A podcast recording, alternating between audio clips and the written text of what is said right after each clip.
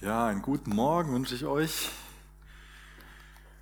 Wir haben als äh, Familie uns vor kurzem einen Abend Zeit genommen und haben uns jede Menge Bilder angesehen auf äh, unserem Fernseher.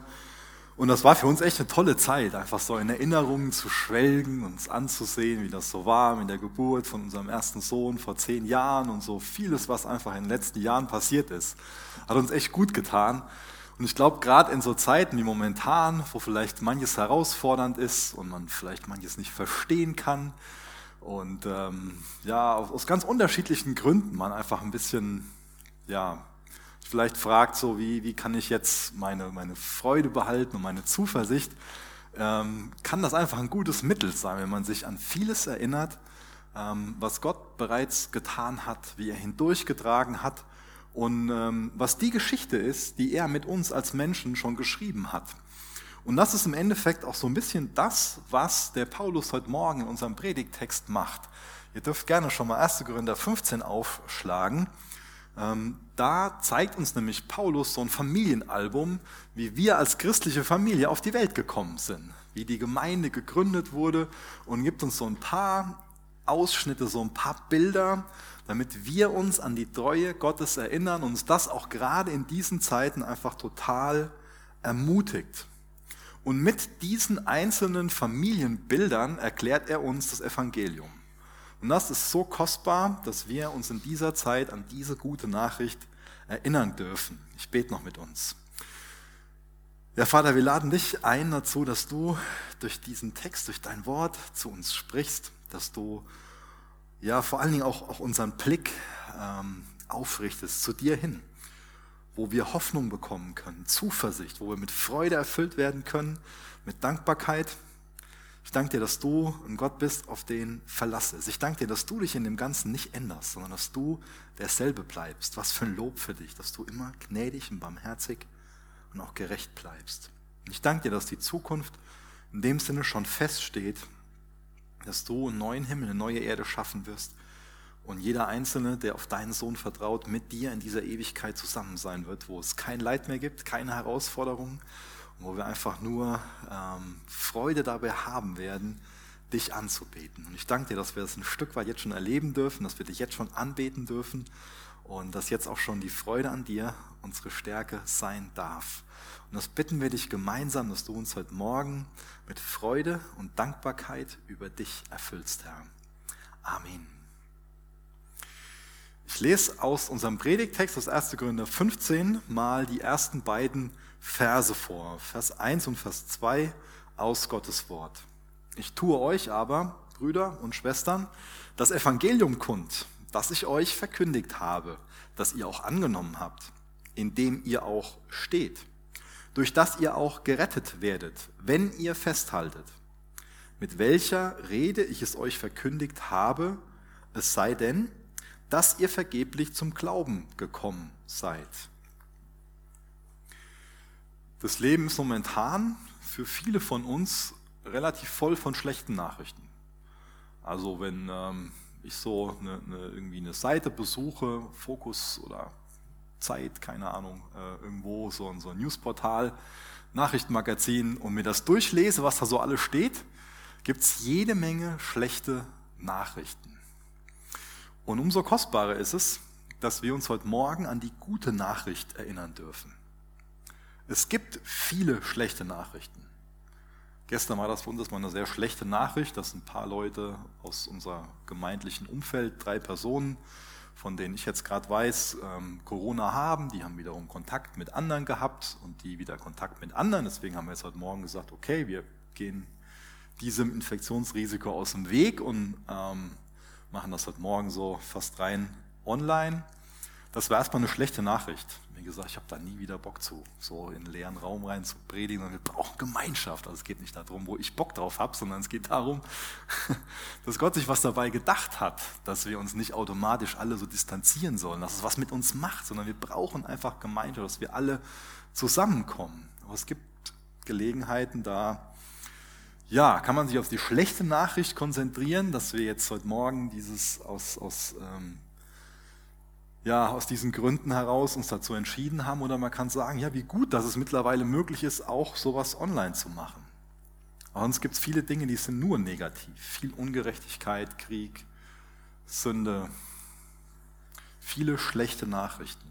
Hunger, Unterdrückung, Böses. Gibt es viel zu viel von auf dieser Welt. Das Wort Evangelium, das bedeutet gute Nachricht. Wenn wir das Wort heute hören, wir diejenigen, die wir so christlich sozialisiert sind, dann verbinden wir das ganz stark mit Jesus, mit der Nachricht, dass er auf die Welt gekommen ist, Mensch geworden ist, ein vollkommenes Leben gelebt hat. Ähm, aber in der Antike damals war das Wort Evangelium einfach nur irgendeine gute Nachricht.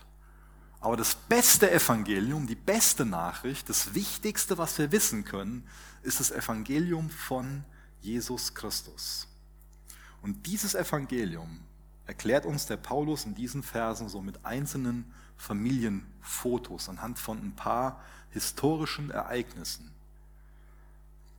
Und was er uns auch erklärt ist, dass dieses Evangelium für uns nur einen Nutzen hat, wenn wir das annehmen. Also die Möglichkeit, die Einladung geht also an alle Menschen raus. Wir dürfen das Evangelium, die gute Nachricht annehmen, aber wenn ich das Evangelium ignoriere, wenn ich es ablehne, dann wird es keine Wirkung auf mein Herz, auf meine Rettung, auf mein Leben haben. Und wenn ich es angenommen habe, ist die nächste Ermahnung, dass wir an dem Evangelium festhalten sollen. Es gibt also Umstände, es gibt Dinge, es kann Personen geben, die uns so das wahre Evangelium wegnehmen wollen. Deswegen ermutigt er uns hier daran festzuhalten. Und für mich ist es eine ganz starke Ermutigung, dass wir an demselben Evangelium festhalten wie die Christen damals. Also dieser Korintherbrief, der ist so in 55 nach ähm, Christus geschrieben worden. Also ein ganz, ganz früher Brief.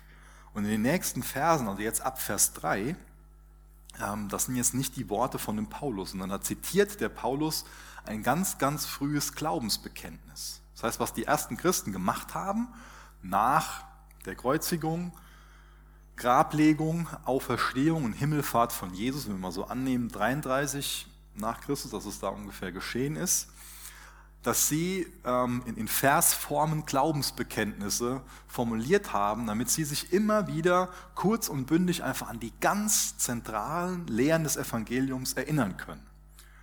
Und das schreibt der Paulus jetzt hier 55 nach Christus auf. Es ist wichtig, dass wir das so im Hinterkopf haben. Da sind also nur 22 Jahre zwischen.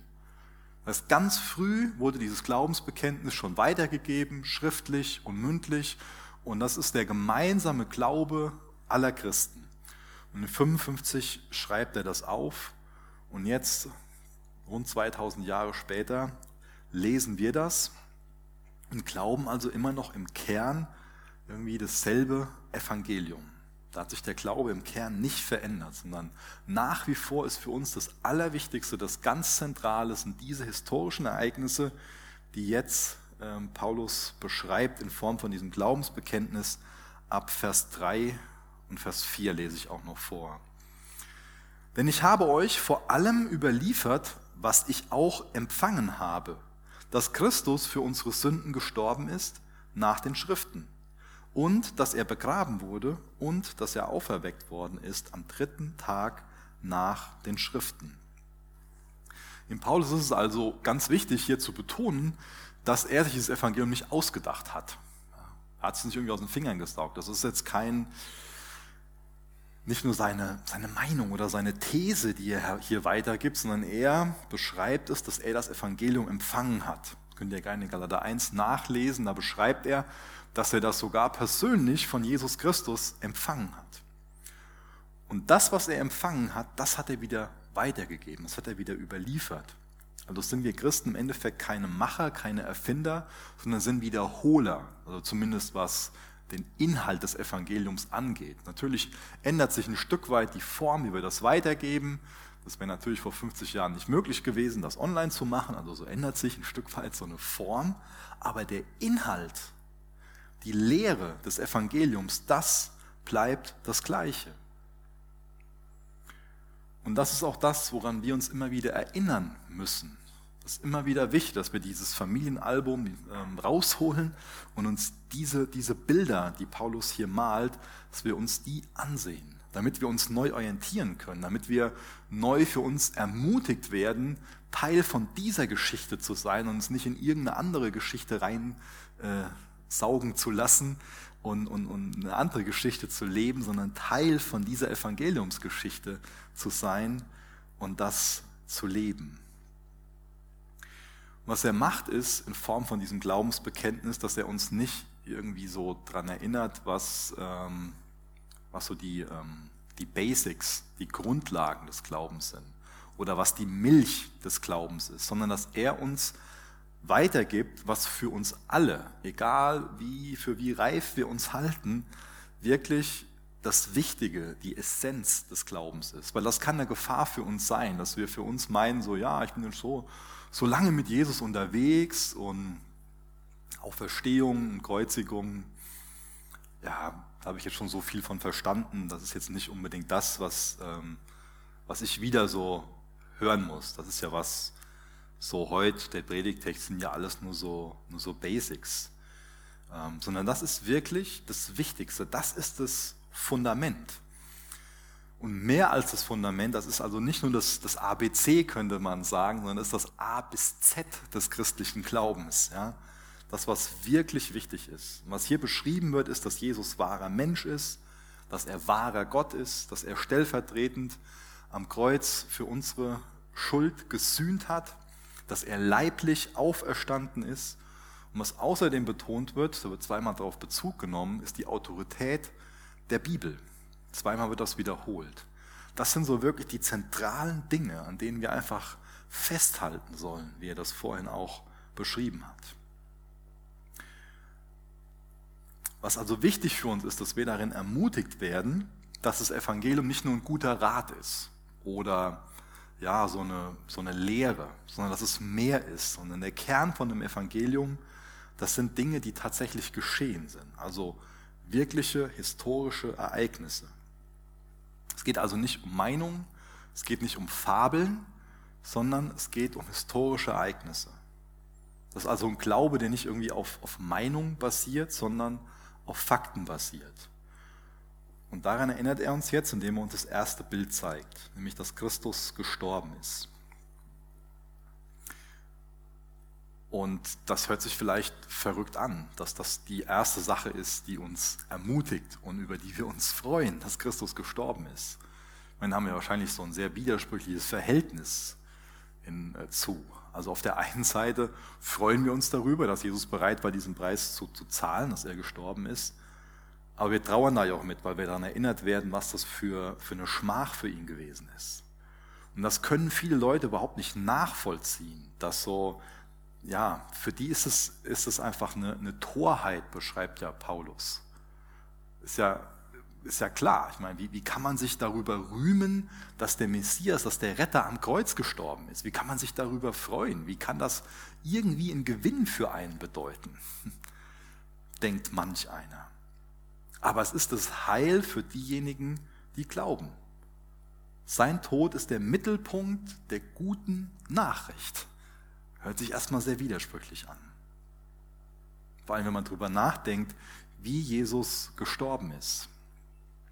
Die Römer haben ja damals nicht die ähm, Kreuzigung erfunden, aber sie haben sie, könnte sagen, optimiert. Also die haben sie so ähm, verändert, dass es noch mehr Leid für denjenigen bedeutet hat, der gekreuzigt wurde. Mich nimmt das mit, wenn ich darüber nachdenke, wie selbstlos Jesus uns geliebt hat und immer noch liebt. Meine, er verlässt die Herrlichkeit, die er beim Vater hatte. Er wird Mensch. Und dann geht er diesen extremen Weg. Also er war bereit, für uns zu sterben. Und auf diese Art und Weise, allein die, die Geißelung, allein die Folter, die Jesus erlitten hat, bevor er ans Kreuz genagelt wurde, war für viele andere schon so, dass sie daran gestorben sind, an diesen körperlichen Schmerzen, an diesem körperlichen Leid. Und dann musste er noch dieses Kreuz tragen zur Schädelstätte Golgatha. Wurden die Nägel durch seine Knochen getrieben und diese ganzen Qualen am Kreuz. Dass er jedes Mal sich wieder auf, auf, den, auf den Nagel quasi im Fuß stützen musste, um sich wieder aufzurichten, um atmen zu können, stundenlang. Also unsagbare Pein. Und dann neben diesem körperlichen noch das, was in seinem Innern stattgefunden hat, dass er von seinem Vater getrennt war. In diesen Stunden der Finsternis, als er unsere Schuld auf sich genommen hat. Im Laufe der Jahrhunderte sind ja ganz viele edle Männer und Frauen für gerechte Zwecke gestorben. Auch einen grausamen Tod gestorben. Wie kann denn jetzt der Tod von Jesus irgendwas für unsere Sünden tun. Bevor der Vorhang zerriss und Jesus gestorben ist, hat er ausgerufen, es ist vollbracht. Also davor fand so eine ganz ehrfurchtgebietende geistliche Übertragung statt. Da hat Gott der Vater alle Schuld, unsere Sünde auf ihn gelegt, auf seinen Sohn. Und Jesus hat sie vollkommen getragen. Und das können wir in Jesaja 53 nachlesen. Da findet Jesaja einfach sehr kraftvolle Worte dafür. Jesaja 53 lese ich Vers 3 bis Vers 5. Er war verachtet und von den Menschen verlassen, ein Mann der Schmerzen und mit Leiden vertraut, wie einer, von dem man das Gesicht verbirgt. Er war verachtet und wir haben ihn nicht geachtet. Doch unsere Leiden, er hat sie getragen und unsere Schmerzen, er hat sie auf sich geladen. Wir aber hielten ihn für bestraft, von Gott geschlagen und niedergebeugt. Doch er war durchbohrt um unserer Vergehen willen, zerschlagen, um unserer Sünden willen. Die Strafe lag auf ihm zu unserem Frieden und durch seine Striemen ist uns Heilung geworden. Jesus starb also nicht einfach nur so für eine politische Sache, starb nicht einfach so als Märtyrer oder als Staatsfeind, sondern Jesus starb für unsere Sünden. Er hat sich also an unserer Stelle bestrafen lassen. Und er starb, wie wir dort gelesen haben, für unseren Frieden. Hast du diesen Frieden? Dafür starb Jesus, damit du Frieden haben kannst. Ich habe eben schon viel von, von diesen schlechten Nachrichten gesagt und dass viele Furcht haben. Ich erlebe das für mich nicht, dass im gleichen Moment ähm, in meinem Herz, in meinen Gedanken ganz viel Furcht lebt und ganz viel Friede. Das ist an sich ein Widerspruch, oder? Und deswegen ist es für mich so wichtig, mich daran zu erinnern, weil wenn ich den Blick aufrichte zu Jesus hin, ich wieder mit diesem Frieden erfüllt werde und die Furcht keinen Raum hat. Strafe lag auf ihm zu unserem Frieden und durch seine Striemen ist uns Heilung geworden. Wir sehen uns nach Heilung, nach Heil. In ihm finden wir das. Und das nächste Bild ist, dass er begraben wurde. Am Kreuz wurde also der Tod von ihm festgestellt, seine Seite wurde durchbohrt Nachdem der Tod festgestellt war, wurde er tatsächlich begraben, weil er tatsächlich tot war. Wurde sein Leib hinabgenommen und in ein Grab gelegt. Können wir nachlesen, Johannes 19. Und nachdem er in dieses Grab gelegt wurde, ist er tatsächlich auferstanden. Was für eine wunderbare Botschaft des Evangeliums, dass er unsere Strafe getragen hat dass er unsere Sünde auf sich genommen hat. Und dass er während dieser ganzen Tortur ein vollkommener Erlöser blieb. Das hat er bewiesen durch seine Auferstehung. Wenn wir jetzt also über das Kreuz nachdenken wie eine Bezahlung, könnten wir sagen, dass die Auferstehung quasi die Quittung ist. So eine Zahlung selbst ohne Quittung ähm, kann schon mal wenig wert sein, wenn wir nicht nachprüfen können, dass wir tatsächlich dafür bezahlt haben. Aber die Auferstehung ist die Quittung und wir wissen, dass vollständig bezahlt wurde. Und in der Botschaft liegt so viel Trost. In dieser Botschaft, es ist vollbracht. Das ist die beste Nachricht an uns. Tetelestai heißt das. Das wurde damals unter eine Rechnung geschrieben, in die beglichen war. Das heißt, unsere Rechnung, wenn wir darauf vertrauen, ist unsere Rechnung mit Gott beglichen. Dann ist Frieden da. Dann wissen wir, Gottes Name ist Immanuel. Gott ist mit uns. Das ist das, wo wir uns doch gerade auch in dieser Adventszeit dran erinnern. Und das erfüllt uns mit Freude und Zuversicht. Wenn Gott für uns ist, wer kann dann gegen uns sein? Wenn wir wissen, die Schuld ist bezahlt, das macht uns so zuversichtlich, macht uns so hoffnungsvoll. Dann müssen wir nicht mehr irgendwie versuchen, durch irgendwas die Rechnung selbst zu bezahlen. Und Gott irgendwas darzubringen, wo wir dann meinen, das macht uns gerechter und annehmbarer vor Gott.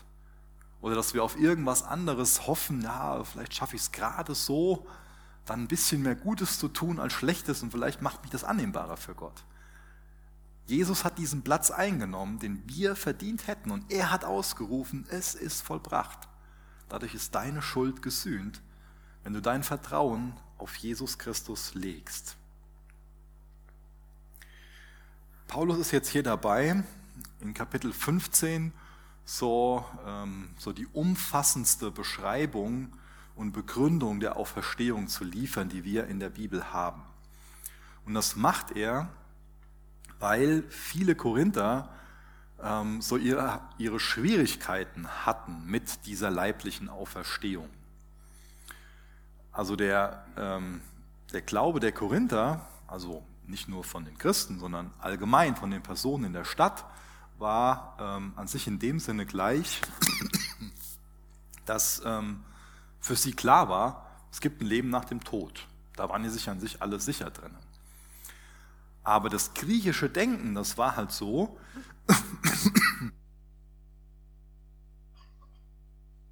Entschuldigung, das griechische Denken, das war ähm, geprägt von griechischen Philosophen und die haben im Endeffekt den menschlichen Körper so als ein Gefängnis gesehen, in dem ähm, der, die menschliche Seele, der menschliche Geist gefangen war und haben den Tod als eine Befreiung aus der Knechtschaft gesehen. Also das war das säkulare Denken damals, von dem die Gemeinde in Korinth so umgeben war. Aber dieses Denken hat sich auch in die Gemeinde eingeschlichen und dadurch ähm, ja, war für die nicht mehr so klar, ähm, was sollen wir jetzt mit der leiblichen Auferstehung? Wir wollen doch von dem Leiblichen, von dem Körperlichen weg. Ja? Das war so das, was, was in ihnen drin war. Das war so die, man könnte sagen, so ein Stück weit so eine, so eine Hoffnung. Es war dieses Denken, von dem sie sehr geprägt waren dass man irgendwann so eine körperlose Seele ist. Ähm, was da sonst für Vorstellungen mit verbunden waren, weiß ich nicht. Ähm, aber dem Paulus war es wichtig, dass er auch quasi ähm, denen erklärt hat, passt mal auf mit diesem Foto, mit diesem Bild, was ihr hier in diesem Familienalbum habt, erinnert ihr euch nicht nur an das, was geschehen ist, dass Jesus tatsächlich auferstanden ist, sondern die Auferstehung von Jesu ist quasi auch gleichzeitig ein Bild aus eurer Zukunft. Jesus ist leiblich auferstehen, auferstanden und das ist ein Bild davon, wie es für all diejenigen in der Zukunft sein wird, die sich retten lassen, die ihr Vertrauen auf Jesus setzen. Das ist also ein Foto aus der Zukunft. Wir lesen mal in Vers 5 weiter.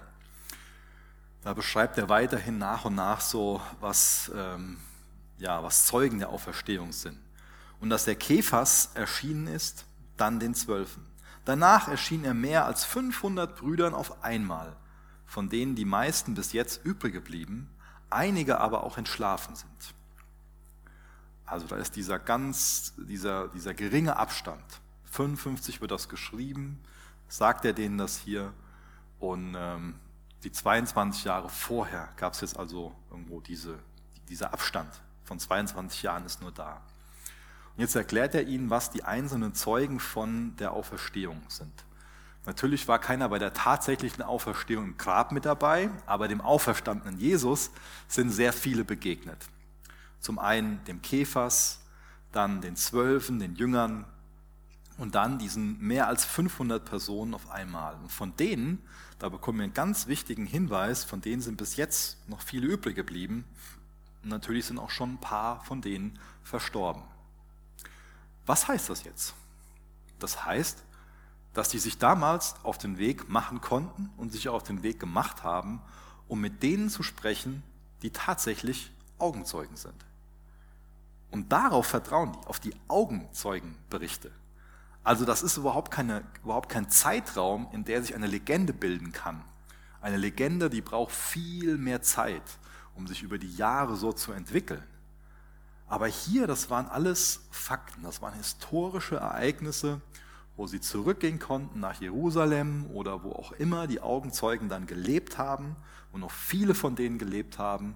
Und sie konnten mit den Augenzeugen darüber sprechen, dass sie tatsächlich dem auferstandenen Jesus Christus, der leiblich auferstanden ist, dass sie ihm begegnet sind. Wie gesagt, es gab nicht genug Zeit für Mythen oder Legenden, für eine Fabel, die sich so ähm, entwickeln konnte. Das heißt, Jesus hat sich damals nach seiner Auferstehung nicht versteckt, sondern das war das, das Gesprächsthema Nummer eins damals. Wenn sie sich zum Essen getroffen haben, in der Synagoge, auf der Arbeit, da wurde darüber gesprochen. Hier dieser Jesus, der ist tatsächlich auferstanden. Der geht umher und wirkt weiterhin Wunder. Und darauf dürfen wir uns verlassen, auf diese Augenzeugenberichte. Darauf dürfen wir uns verlassen, auf wirkliche historische Ereignisse. Aber leider gibt es da Leute, die sagen, ja, das kann man heute keinem mehr zumuten, dass man auf sowas vertrauen soll. Und dann gibt es Theologen, die hergehen und meinen, ja, das ist alles nicht so, ist äh, doch eine Legende und das und das. Und die wollen es dem einen oder anderen einfach in der heutigen Zeit einfacher machen und Zugang zum Glauben zu finden, aber streichen dadurch im Endeffekt den Kern des Evangeliums, den Kern der guten Botschaft raus und untergraben das alles. Und das ist so schade, das ist so irregeleitet. Deswegen lass dich ermutigen durch dieses Bild aus deiner Zukunft, wenn du deinen Glauben auf Jesus, dein Vertrauen auf Christus setzt. Dann ist der auferstandene Jesus ein Bild aus deiner Zukunft an das du dich heute damit trösten, damit ermutigen, dadurch zuversichtlich werden, dass du mal einen neuen Körper bekommen wirst, dass es einen neuen Himmel, eine neue Erde gibt, wo wir einfach nur absolute Freude die Ewigkeit lang daran haben werden, in Gottes Gegenwart zu sein und Jesus von Angesicht zu Angesicht zu schauen, ihm nahe zu sein. Was für eine wunderbare Zukunft. Ja, Vers 7. Danach erschien er Jakobus, dann den Aposteln allen. Wer ist denn dieser Jakobus? Dieser Jakobus tritt ja in Apostelgeschichte 15 so als ein wichtiger Leiter ähm, der Gemeinde auf und ist ein Bruder, so ein Halbbruder von Jesus. Wenn wir uns jetzt so die Halbbrüder von Jesus ansehen, dann sind sie in den Evangelien Jesus gegenüber sehr kritisch gesinnt, eher feindlich gesinnt, eher ablehnt. Das sind jetzt nicht so diejenigen, die davon überzeugt sind, dass ähm, er der Messias ist, dass er Gottes Sohn ist, dass er ohne Sünde ist. Aber jetzt tritt der Jakobus als ein Leiter der Gemeinde auf und verteidigt das vehement, dass sein Bruder ohne Sünde ist, dass sein Bruder Gott ist. Und er betet seinen Bruder als Gott an. Ich weiß nicht, wer von euch einen Bruder hat. Ich habe einen Bruder. Hallo Steffen. ähm, wenn mein Bruder von sich behaupten würde, dass er ohne Sünde ist und dass er Gott ist und dass ich ihn anbeten soll, ich weiß nicht, was ich dann wirklich machen würde. Also, ich weiß nicht, ob ich mich einfach nur kaputt lachen würde oder ob ich aus Mitleid anfangen würde zu heulen, aber ich würde vielleicht drüber nachdenken, ihn zwangseinweisen zu lassen. Der sieht das wahrscheinlich, ähm, ist jetzt vorgewarnt. Ähm, aber der Jakobus denkt ja hier nicht drüber nach, seinen Bruder zwangseinweisen zu lassen. Warum denkt er nicht darüber nach? weil Jesus tatsächlich auferstanden ist und damit bestätigt hat, dass er Gott ist. Weil er tatsächlich weiß, mein Bruder ist ohne Sünde. Mein Bruder ist derjenige, der Messias, der Retter. Er ist derjenige, der unsere Anbetung verdient. Er ist wirklich derjenige, der uns von unseren Sünden retten wird, zu unserem Frieden, zu unserem Heil. Er hat dieses Vertrauen verdient. Und deswegen lädt er andere dazu ein, auch seinen Bruder anzubeten und betet ihn nicht nur selbst an. Außerdem ist er den Aposteln erschienen und so. wir lesen mal in Vers 8 weiter. Da beschreibt der Paulus jetzt die Person, gibt so das letzte Bild, ähm, die Person, die ja, der Jesus am letzten erschienen ist. Als letztem von allen hat er sich auch mir gezeigt. Ich war wie einer, für den es keine Hoffnung mehr gibt. So wenig wie für eine Fehlgeburt. Denn ich bin der geringste der Apostel, der ich nicht würdig bin, ein Apostel genannt zu werden, weil ich die Gemeinde Gottes verfolgt habe aber durch Gottes Gnade bin ich, was ich bin. Und seine Gnade mir gegenüber ist nicht vergeblich gewesen, sondern ich habe viel mehr gearbeitet als sie alle. Nicht aber ich, sondern die Gnade Gottes, die mit mir ist. Ob nun ich oder jene, so jedenfalls predigten wir und so seid ihr zum Glauben gekommen. So Paulus sagt so, ich bin der Letzte, dem jetzt Jesus erschienen ist, verwendet dieses Bild hier von einer, einer Fehlgeburt. Ähm, ist also so nochmal so ein krasser Kontrast zwischen ihm und den, und den Jüngern. Die Jünger haben quasi so ähm, zwei Jahre, äh, drei Jahre äh, Schwangerschaftszeit gehabt, also waren drei Jahre mit Jesus unterwegs und haben in der Zeit nach und nach Jesus als den Messias kennengelernt. Der Paulus hat eine ganz radikale Veränderung in seinem Leben erlebt. Der Paulus war leidenschaftlich damit beschäftigt, als ein sehr gebildeter Mann, jemand, der im Sanhedrin war, der, der ähm, jüdische Theologie, einfach ein, ein Meister der jüdischen Theologie war, ein ganz anerkannter Leiter im Judentum, war er leidenschaftlich damit beschäftigt, ähm, diese Sekte, das Christentum damals, dieser, dieser Weg, diese Menschen, die Jesus nachgefolgt haben, zu, zu verfolgen.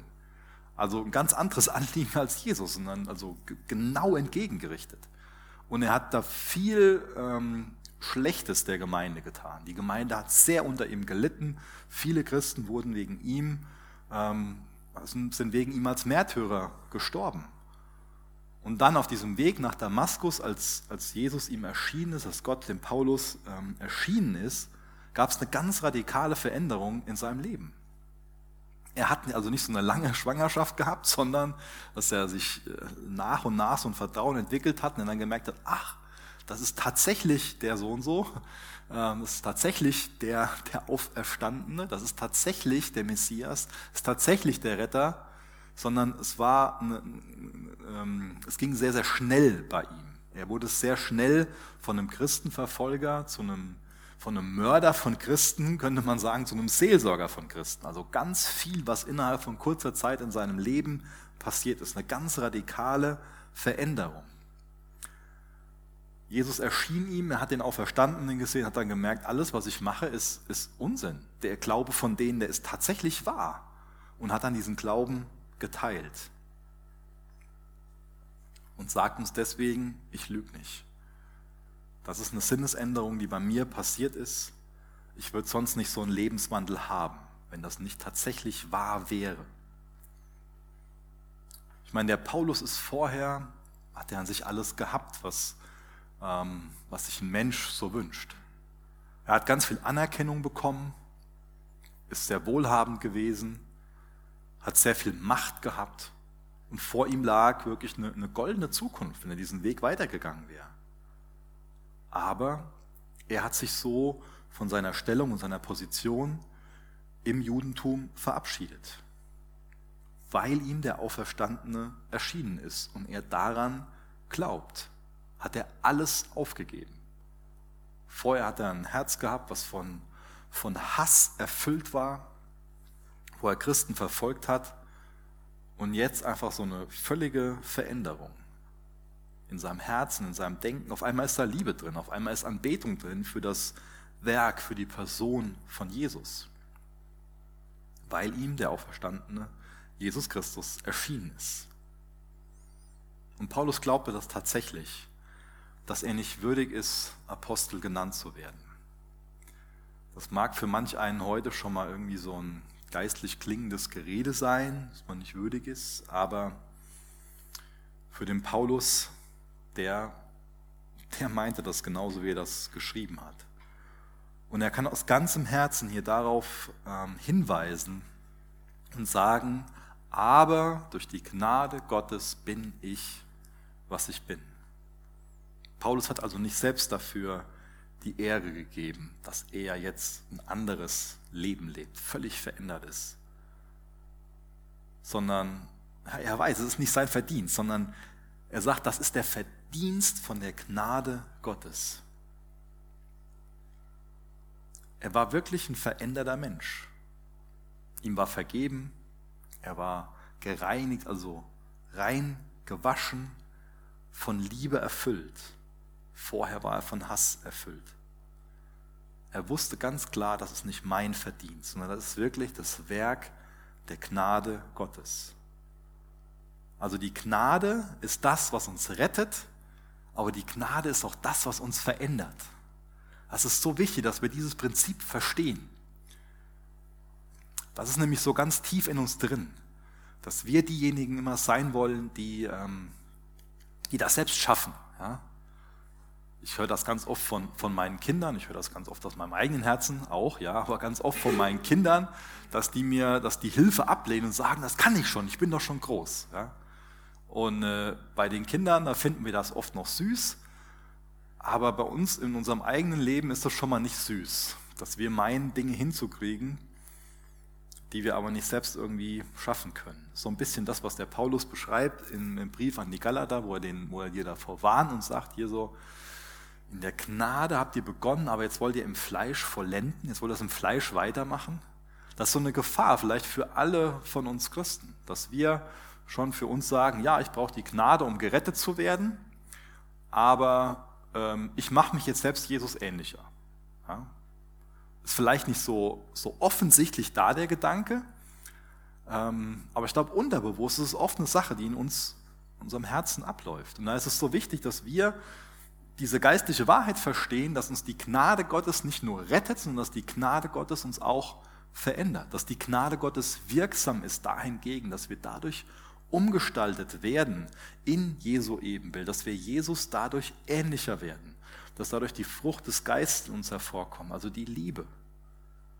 Einfach nur dadurch, dass wir, wie in Johannes 15 beschrieben, so mit Jesus, mit dem Weinstock verbunden sind, wächst diese Frucht in uns, diese Liebe, dass wir zu anderen sanftmütig sind. Selbstbeherrschung, Selbstkontrolle, geduldig sind. Aber diese Veränderung, die kommt nicht alles so auf einmal. Die wird auch nicht vollständig abgeschlossen sein, bis wir ins nächste Leben übergehen. Aber die Gnade Gottes verändert uns. Und ich habe das eben schon so ein bisschen gegenübergestellt bei den Jüngern, dass es bei den Jüngern eher so ein, so ein Weg war, eher eine ähm, langsame Geburt war, könnte man sagen, und dass das mit dem Paulus so eine Sturzgeburt war. Ähm, und so ist es auch schon mal mit Veränderungen in, in unserem Leben. Manche Dinge, die brauchen ein bisschen länger und anderes geht schneller. Aber das Tolle ist, dass die Gnade das ist, die uns verändert. Aber die Gnade können wir natürlich aufhalten, indem wir sagen, ich brauche Gottes Hilfe nicht. Wozu brauche ich denn die Gnade? Das kann ich doch selbst. Oder indem wir meiden, das haben wir schon gelernt, diese Lektion. Und dann können wir ja vielleicht ein Stück weit in so einem Teufelskreislauf gefangen sein. Da können Jahre, da können sogar Jahrzehnte in unserem Leben umgehen, dass Gott immer wieder versucht, uns die gleichen Lektionen beizubringen. Und wir nie bereit sind zu lernen, wir nie bereit sind, ein zerbrochenes Herz zu haben und, und, und uns von Gnade verändern zu lassen sondern immer noch selbst diejenigen sind, die das Zepter in der Hand haben wollen. Aber mir macht das so viel Mut, diese Gnade zu sehen. dass wie Paulus so, ähm, diese Geschichte von Paulus, mich daran zu erinnern. Und zu wissen, Gott kann heute noch so in Leben eingreifen von meinen Mitmenschen. Hast du diesen Glauben, dass Gott auch heute noch so in Leben eingreifen will? Dass er das auch heute noch macht? Dass er auch heute noch so in dein Leben eingreifen kann? Und dich durch deine Gnade, durch seine Gnade, die, die wirksam wird, in deinem Herzen wirklich verändern kann?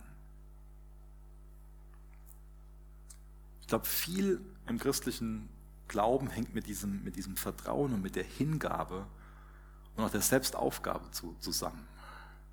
Dass wir uns Gott so hingeben und wirklich öffnen, wirklich leere Hände auch haben, ihm sagen im zerbrochenen Herzen, mach du, ich brauche deine Hilfe. Ich kann das nicht. Dafür ist viel Zerbruch notwendig, damit Gott dann eingreifen und heilen kann, wie wir das eben in Jesaja gelesen haben. Gott will das. Gott will in dein Leben eingreifen. Teil diesen Glauben. Das ist so wichtig. Wir sind ein Volk der Gnade. Wir haben seine Liebe nicht verdient, wir haben seine Gunst nicht verdient, wir haben das nicht verdient, dass er mit uns ist, wir haben da kein Recht drauf. Aber wenn wir irgendwie meinen, wir haben ein Recht darauf und wir haben das verdient, weil wir so viel gebetet haben und so viel Gutes getan haben, so viel gegeben haben und so viel im Gottesdienst waren oder keine Ahnung was, dann, dann versperren wir uns den Zugang zur Gnade. Und dann ist es keine Gnade mehr, die wir da empfangen dann meinen wir, wir haben das verdient. Also Gnade kann nur jemand empfangen, der leere Hände hat, der Hilfe haben will, der Gnade will, der sagt, ich habe das nicht verdient. Aber wenn wir meinen, wir haben das verdient, lehnen wir Gnade ab. Wir sind ein Volk der Gnade. Und Gottes Gnade ist in uns am Werk. Es ist einfach nur seine Freundlichkeit, seine Güte, es ist einfach nur seine Liebe, seine Barmherzigkeit, die da in uns am Wirken ist. Also die Gnade, beschreibt uns Paulus hier, ist das, was uns von unserem alten Lebensstil rettet und es ist auch das, was uns zu einem neuen Lebensstil befähigt. Nur die Gnade konnte sein Leben auf den Kopf stellen. Nur die Gnade konnte ihn brauchbar machen für Gottes Zwecke. Also die Gnade ist das Herzstück von unserem Glauben, ist die Summe von allem, was wir glauben. Gnade ist das, worum wir uns drehen. Gnade ist das, ist das Wichtigste. Es ist allein die Gnade, die uns rettet. Es ist allein Gnade, dass Gott uns befähigt, ein neues Leben zu führen. Und dazu will ich uns heute Morgen echt einladen, dass wir, egal ob wir jemals diese Gnade schon mal angenommen haben oder nicht, heute Morgen wirklich mit leeren Händen da stehen und seine Gnade annehmen wollen. Ob zur Erlösung, zur Rettung oder dazu ein verändertes Leben zu leben. Mich tröstet das, dass wirklich seine liebevolle Barmherzigkeit und dass seine Vergebung für uns heute Morgen alle bereitsteht. Das ist die gute Nachricht. Da spielt es keine Rolle, was wir alles getan haben, was wir alles verpraxt haben. Wenn wir uns ansehen, was Paulus für ein, für ein schrecklicher Mensch war, auf Deutsch gesagt, wie, wie er andere Christen gehasst hat und dazu beigetragen hat, dass sie für ihren Glauben gestorben sind. Wenn, wenn Jesus so viel Liebe hat, sein Leben auf den Kopf zu stellen, bereit ist, ihm zu vergeben, wo er diesen ganzen Mist an Schuld aufgehäuft hatte, wenn er bereit war, sein Leben auf den Kopf zu stellen, hat er auch genug Liebe für uns. Hat er genug Liebe für dich. Lass dich darin ermutigen, dass er genug Liebe für dich hat, dass er dir deine Vergangenheit nicht vorhält, sondern dass er bereit war, alles, was du getan hast, egal für wie problematisch oder wie unproblematisch du das hältst, dass er bereit war, das auf sich zu nehmen. Er ist heute Morgen bereit für uns, uns zu umarmen in seiner Güte, uns anzunehmen, uns reinzuwaschen, uns zu vergeben, uns ganz neu zu Empfängern dieser Gnade zu machen. Und das ist so wichtig, dass wir Empfänger dieser Gnade bleiben. Wir brauchen Jesus. Wir brauchen ihn, dass wir auf ihn schauen in dieser Zeit, um wirklich Orientierung zu haben, um weiterhin Freude und Dankbarkeit zu haben, Zuversicht zu haben, Hoffnung zu haben. Wir brauchen den lebendigen Jesus. Nicht mehr Moral, Religion, Kirche, sondern wir brauchen im Kern Jesus. Ihr könnt noch gerne mit mir aufstehen, ich will noch gerne mit uns beten. Und ich will dich einladen, persönlich auch zu ihm zu beten und ihn zu bitten. Ich will dich dazu einladen, dass du dich zu ihm hindrehst, dass du zu ihm aufblickst, dass du ihm deine Schuld gibst und dein Vertrauen auf ihn setzt, damit du seinen Frieden und sein Heil bekommst, damit du weißt, dass du eine reine Weste hast. Weißt du das, dass du eine reine Weste hast? Warum hast du eine reine Weste? Aus Gnade, es ist ein Geschenk. Aus Gnade will er uns reinwaschen von unserer Schuld, damit wir wissen dürfen, wir sind gerettet. Vater, wir sind dir dankbar für, für dein Wort. Vater, wir sind dir dankbar, dass das nicht nur eine Fabel ist, die wir gelesen haben, sondern dass es die Wahrheit ist, dass wir uns diese Bilder ansehen konnten, diese historischen Ereignisse. Du hältst dein Wort. Du hast einen Weg geschaffen, wie wir wieder Gemeinschaft mit dir haben können. Du warst bereit, deinen Sohn für uns hinzugeben. Und Jesus, du warst bereit, diesen Weg zu gehen. Du bist in Abhängigkeit und im Gehorsam zu deinem Vater gegangen. Du hingst dort am Kreuz für mich, für meine Schuld. Und es ist nur Gnade, ein unverdientes Geschenk, dass du diesen Preis bezahlt hast, den ich nochmal zahlen müsste. Jesus, ich bitte dich so darum, dass du jedem Einzelnen, der hier im Raum ist oder zuschaut, sich das später anhört, dabei hilfst, dieses Geschenk der Gnade anzunehmen. Dabei hilfst zu erkennen, dass wir ohne deine Gnade getrennt sind von dir, verloren sind in unseren Sünden, in unseren Übertretungen, in unserer Schuld. Es ist so eine Gnade, dass du diesen Platz für uns eingenommen hast und uns diesen Tausch anbietest, dass wir dir unsere Schuld geben dürfen und du gibst uns Gnade, die uns auch befähigt, ein neues Leben zu führen. Hilf uns, in dieser Gnade zu leben, weiterhin Empfänger dieser Gnade zu sein, Herr. Und zerbrich auch gerade uns, uns Christen, die wir oft meinen, wir kriegen das alles aus uns selbst heraus hin. Und mach, dass wir wieder mehr zu Empfängern deiner Gnade werden. Und mehr damit beschäftigt sind, deine Gnade weiterzugeben, dein Evangelium weiterzugeben. Dadurch wirklich mit, mit ähm, Hoffnung und Zuversicht und Freude zu leuchten, Herr. Hilf uns dabei, dass das die Botschaft ist, aus der unser Herz überfließt und warum wir auf dich zeigen. Und in dieser Zeit Leuchttürme, Leuchttürme der Wahrheit sind, die auf dich zeigen, dass es um dich geht und nicht um irgendwas anderes, Herr. Ich danke dir, dass dein Geist immer noch derjenige ist, der uns so auf den Kopf stellt, wie du damals den Paulus auf den Kopf gestellt hast, Herr. Wir laden dich ein, das zu tun, was du gerne in unseren Herzen tun willst. Hab du deinen Willen in uns und durch uns, Herr. Amen.